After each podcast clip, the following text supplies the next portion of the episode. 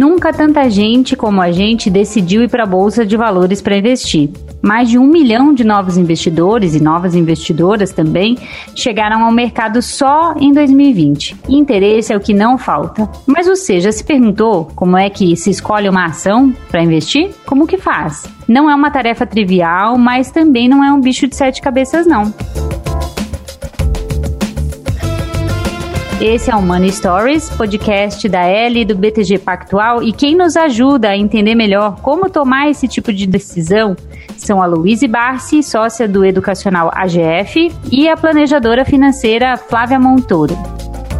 Luíse, conta pra gente, quando você começou a investir em ações, como você fazia para escolher os papéis que você ia comprar? Na verdade, começaram a investir em ações para mim né? Eu tinha, na época foi em 2008, eu tinha 14 anos, né? Então já se vão 12 anos aí com experiência como, como investidora, mas na época é, foi uma ideia que meu pai teve, eu, eu, adolescente, enfim, pedia muito uma mesada, então ele teve a ideia, bom, ao invés de eu pagar a mesada para você, quem vai te dar esse dinheiro mensal vai ser os dividendos da carteira de ações que eu vou te dar. Né? Então, desde início aí, muito inteligentemente, meu pai já descobrindo algum meio de me fazer apaixonar pelas ações, né? Então, resolveu aí me presentear com esses dividendos e foi o único investimento que ele fez para mim.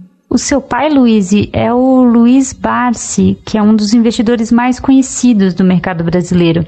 Você pode contar para a gente os critérios que ele usa para escolher as ações? Basicamente, comprar boas ações, né, de boas empresas, que paguem bons dividendos a bons preços. Então, na teoria, é super simples, né? Na prática, o negócio começa a pegar mais um pouco, porque você tem aí um rol, uma lista de mais de 400 empresas listadas, por onde começar, né? Então, ele parte da premissa básica de que bolsa de valores serve para o longo prazo. É, ela vai servir, na teoria dele, como uma espécie de carteira previdenciária. Então, ele é um complemento de renda para que você atinja seu objetivo lá na frente. Tendo essa premissa em mente, quais são as características que essas empresas têm que ter, então? Bom, a primeira é que, se você está pensando em previdência, essa empresa tem que estar tá sobrevivendo daqui 20, 30 anos de maneira sustentável e distribuindo dividendos de uma maneira perene, né? Sem perder também o seu potencial de crescimento. Então, aqui automaticamente a gente já consegue fazer um funil de setores, né? Então, para facilitar, é o que a gente chama de BEST. São cinco setores à prova de balas. BEST, para nunca mais esquecer.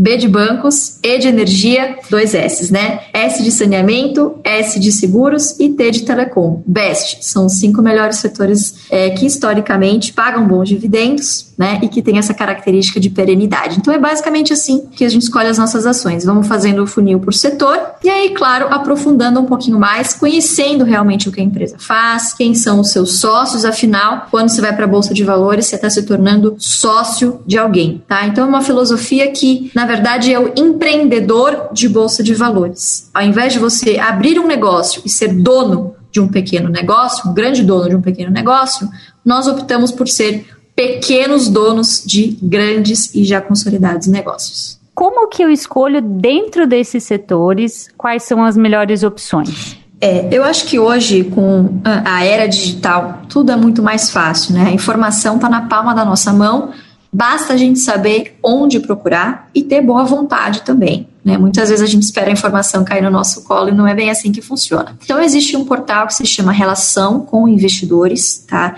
É um site que toda empresa de capital aberto é obrigada perante a CVM a mantê-lo atualizado. Então, todas as informações que vocês precisem saber para investir em uma empresa estão é, nesse site de relações com investidores, tá?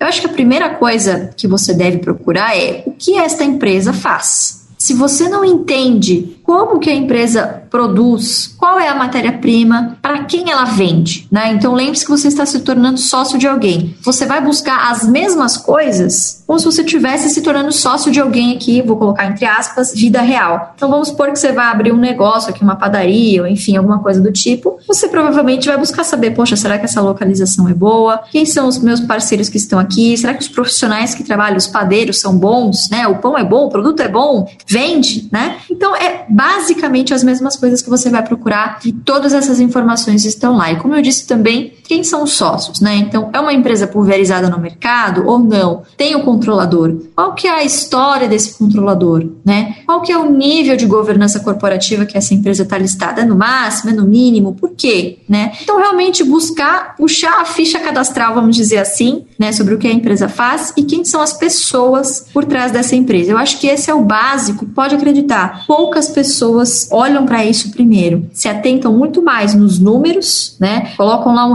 ranking, o que, que paga mais dividendo, do maior para o menor, e começa. Não é bem assim que funciona. Analista de ações é quem estuda e recomenda ações para comprar ou vender profissionalmente. Se você não se sente segura para escolher sozinha ações para investir, pode buscar recomendações de analistas certificados. Eles costumam publicar relatórios periodicamente para ajudar quem está investindo a tomar as melhores decisões. Flávia, para recomendar ações para investir, os analistas profissionais da bolsa de valores, eles normalmente têm duas opções. Eles fazem a chamada análise fundamentalista, ou então eles fazem uma análise técnica das ações. Você poderia explicar para a gente como se faz a análise fundamentalista e qual que é a diferença para a análise técnica? É, para fazer uma análise de uma empresa, é, uma análise fundamentalista, você tem que se basear nos fundamentos da empresa. Né? Que, quais são os fundamentos, tanto da empresa como dos arredores dessa empresa, do ambiente competitivo? Você tem que ver qual que é o risco do negócio dessa empresa, em que estágio a empresa se encontra, no começo das atividades, ela tem muita competição, a competição vem de fora, a competição local, é, ela tem alguma vantagem competitiva. Você quer que a empresa né, que você vai investir tenha uma vantagem competitiva competitiva. Então você olha muito né, para gestão do negócio. Se a empresa tem uma boa gestão, qual o time executivo? Eles têm experiência? Aí você olha no passado e vê como eles passaram pelas últimas crises. Passaram bem, não passaram? Eles conseguiram é, ter jogo de cintura em algum momento que precisou? É, eles foram bons com os acionistas minoritários? Também vai olhar para a estrutura de dívida. Essa empresa tem dívida, não tem dívida? Ela tem como cumprir as obrigações econômicas? Então você olha para todos os riscos intrínsecos dessa empresa, né? Essa empresa vai ter condições de aumentar crescer o volume de que ela vende, ela vai ter condição de passar no futuro aumentos de preço, tudo isso você vai conseguir né, decidir fazendo um estudo grande sobre o ambiente de negócio dessa empresa, né? Depois de tudo isso, você também tem que analisar o risco que é o risco do sistema, o risco do mercado, né? O risco do, da taxa de juros aumentar, o risco da taxa de juros cair, o que, que você espera do cenário econômico, o quanto o país que essa empresa está inserida vai crescer. Tudo isso você tem que fazer analisando bastante os detalhes de cada ambiente, né? De cada empresa. É, análise técnica é quando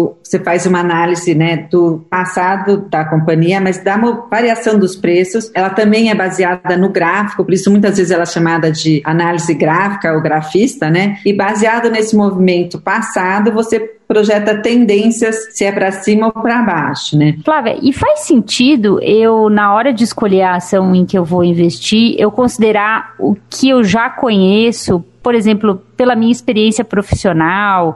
Então, vamos supor que eu seja uma pessoa que trabalha num determinado setor, eu trabalho numa empresa de energia, então quer dizer que eu já conheço um pouco melhor aquele setor, porque é o meu dia a dia de trabalho. Faz sentido, assim, eu eventualmente considerar isso quando eu estou escolhendo uma ação? Sim, sim, eu acho que você conhecer bem a empresa que você está investindo é super importante, né? E às vezes aquela empresa que você gosta, que você. Eu lembro quando estou há muito tempo no mercado, quando foi o IPO da Natura, uma amiga minha me falou: Eu adoro os produtos da Natura, eu quero comprar essa empresa. Né? E ela realmente fez uma análise dedicada, depois ela me mostrou, achei bem bacana, porque ela conhecia bastante dos produtos e gostava e acreditava nesses produtos. A gente está falando muito de como escolher ações para investir no longo prazo, mas muitas pessoas vão para a bolsa com o objetivo de conseguir ganhos no curto prazo. Como é que se escolhe a ação para investir no curto prazo? Eu acredito que investimento de curto prazo é uma estratégia mais especulativa. É muito difícil, é impossível, né, você saber o que vai acontecer com a bolsa de valores no dia seguinte, ou daqui a uma hora, ou daqui a uma semana, né? Então, eu acredito numa análise mais fundamentada de longo prazo. Você vai calcular qual é o valor que você vê numa companhia. E como você faz para calcular esse valor, né? Você vai fazer uma análise fundamental. Você vai olhar para a empresa e vai fazer um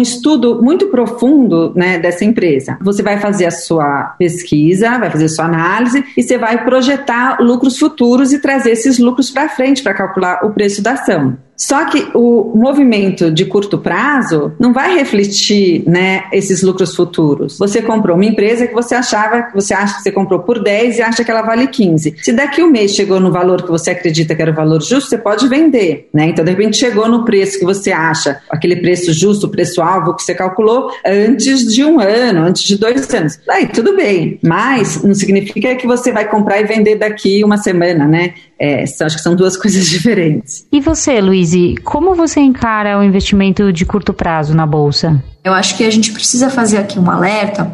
É, muitas pessoas recorrem à bolsa de valores procurando a especulação realmente. Né? Já vi, enfim, dos mais variados motivos. Gente que, enfim, acha que a bolsa de valores vai ser a última porta da esperança, né? a minha última chance de enriquecer do dia para a noite, acha que existe fórmula mágica. Então, quem trabalha com bolsa de valores há muitos anos não consegue prever o que vai acontecer. Você imagine um novato né? Que a gente, infelizmente, educação, principalmente educação financeira, é, nunca foi um forte, nunca foi é, é, do nosso governo, enfim. Então a gente vem de uma cultura de renda fixa em que o brasileiro é preguiçoso para investir. Por que, que eu vou pensar? Por que, que eu vou tomar risco se eu estou aqui muito confortável, acima de 10% de rendimento aqui na renda fixa, sem fazer nada? Então o que, que a gente acaba vendo? Gente que se sente meio que, meu Deus, quanto tempo que eu perdi, preciso recuperar tudo isso na bolsa. E acaba caindo por alguns caminhos caminhos, que eu não digo que seja errado. Né? Eu acho que buscar o lucro do curto prazo não tem nada de errado em relação a isso. Só que gente muito nova realmente usando a bolsa de valores como se fosse uma ferramenta de cassino. E não é bem assim que funciona. E acaba se traumatizando, é, sai da bolsa e fala para os amigos: não, não vai para esse lugar, bolsa é cassino, perdi muito dinheiro, né? e acaba não se responsabilizando por isso. Então é por isso que a gente sempre fala que bolsa de valores é longo prazo, não adianta. Eu já cansei de ver casos, inclusive, Mariana, de gente que coloca o dinheiro de pagar o boleto do fim do mês. Então, assim, é algo extremamente arriscado, gente. Não tem garantia de rentabilidade. Quem virar para você e disser, ó, oh, não, te garanto X% ao mês, é mentira, é cilada. Não existe isso porque se chama renda variável, tá? Então, mesmo que você queira especular para o curto prazo, separe um dinheiro só para isso. Não te recomendo colocar, por exemplo, reserva de emergência, é, enfim, o que você vai usar para o seu lazer, o que você vai usar para pagar uma conta do curto prazo. Separe um dinheiro só para a bolsa, seja longo prazo ou curto prazo, e aí, enfim, é, as chances de você ter dor de cabeça são bem menores. Atualmente, existem cerca de 430 empresas listadas na Bolsa Brasileira, ou seja, elas têm suas ações negociadas no mercado. Essas empresas têm origem em vários setores diferentes. São desde indústrias e construtoras até varejistas e desenvolvedoras de software. Esse número já foi maior no passado. Nos anos 90, havia mais de 600 empresas na bolsa para quem está começando a investir agora, né? Para quem é um dos um milhão de investidores que entraram na bolsa em 2020, assim, quais são as sugestões, as dicas que você deixa para essas pessoas para a hora em que elas estão tomando a decisão de que ações elas vão comprar? Todo mundo conhece o ditado: não coloque toda a, as, os ovos numa cesta só. Só que isso, para finanças, não adianta só a diversificação. Você tem que fazer uma diversificação inteligente e eficiente. Então, como você faz isso? Quando você coloca uma ação que não tem correlação com outra, tem uma correlação negativa. Então, deixa eu dar um exemplo bem simples, né, para parar de falar de coeficiente de correlação e números, né. Vamos pensar uma empresa que faz é, uma varejista, uma loja de modas, né, que ela tem uma ação listada na bolsa e ela faz uma coleção de inverno super bacana com um monte de roupa de frio e vem um, um inverno super quente. Então, essa empresa vendeu super pouco. Só que você só tem aquela ação, né, você é, vai ter um prejuízo. Se você tem aquela ação e tem também uma ação, por exemplo, que vende sorvete, que você esperava que não ia vender nada no inverno, mas como fez o inverno quente, vendeu muito, né? Você tem retornos diferentes. Isso também a gente fala, né? Que são riscos que a gente tem que diversificar, né? Na hora que a gente fala em finanças, a gente divide o risco em dois, que é o risco específico da ação e o risco do mercado. O risco do mercado a gente não consegue diversificar. A gente sempre vai ter. Na hora que a gente compra um fundo de ação, que a gente compra uma ação, a gente vai ter esse risco, né? Que é aquilo que eu te falei. Veio a pandemia, todo mundo sentiu né, a pandemia. Se aumenta os juros, todas as empresas vão sentir. Mas o risco específico da ação é um risco que pode ser diversificado, como nesse caso, uma empresa que tem correlação diferente da outra, você conseguiu fazer com que o risco né, de uma empresa fosse é, mitigado pela outra empresa, né? Na sua visão, Luiz, o que, que uma pessoa novata na bolsa precisa saber para conseguir escolher as suas primeiras ações para investir? É, eu acho que o primeiro movimento, antes de você ir para a bolsa, existe um movimento anterior, tá? Que é de você ter uma reserva de emergência ali, um, uma, uma reserva embaixo do colchão, vamos dizer assim, na renda fixa, para que você não caia na tentação enfim, de ter que vender algum ativo por necessidade e aí incorrer em alguma perda tá? Porque lembrando, a gente não tem como garantir se você precisa daquele dinheiro daqui a um mês, não tem como garantir se as ações vão subir ou se elas vão cair. Então, para que você se sinta confortável, você não pode perder o seu sono investindo em bolsa tá? Se você está perdendo o seu sono, quer dizer que ou você colocou dinheiro demais, ou você colocou o dinheiro da caixinha errada, a caixinha do curto do médio prazo. Então, essa é a primeira dica. Tenha uma reserva, né? Aí cada especialista, enfim, indica um, um, um montante. Eu gosto de deixar três meses de salário ali parados, né, para mim. Tem gente que recomenda seis, tem gente que recomenda doze, depende da estrutura familiar de cada um, é muito pessoal, né.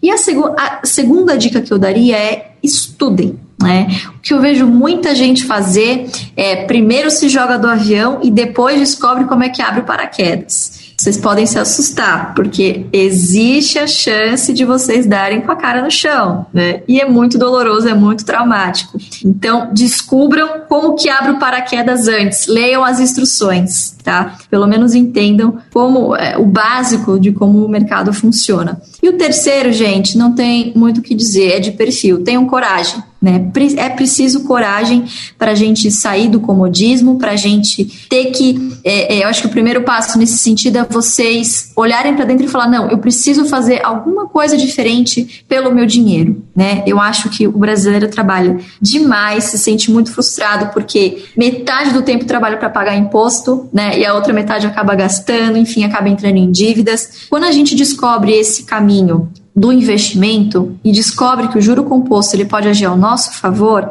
é extremamente gratificante e é, chega a ser até viciante. Tá? Hoje em dia eu vou sair para comprar alguma coisa, eu faço conta em Itaúsa, em ações. Quantas Itaúsas eu estou deixando de investir se eu consumir isso aqui, se eu comprar isso aqui? Será que eu realmente preciso? Então, quando a gente acaba realmente incorporando essa filosofia, é claro que você não precisa se tornar uma pessoa sovina, nem nada, deixar de curtir a vida, nem nada disso. Mas quando a gente descobre o prazer, né, que ter dado esse primeiro passo foi muito importante, eu acho que é um caminho sem volta. Então, acho que a terceira dica que eu daria é coragem, estudem e tenham reserva de emergência.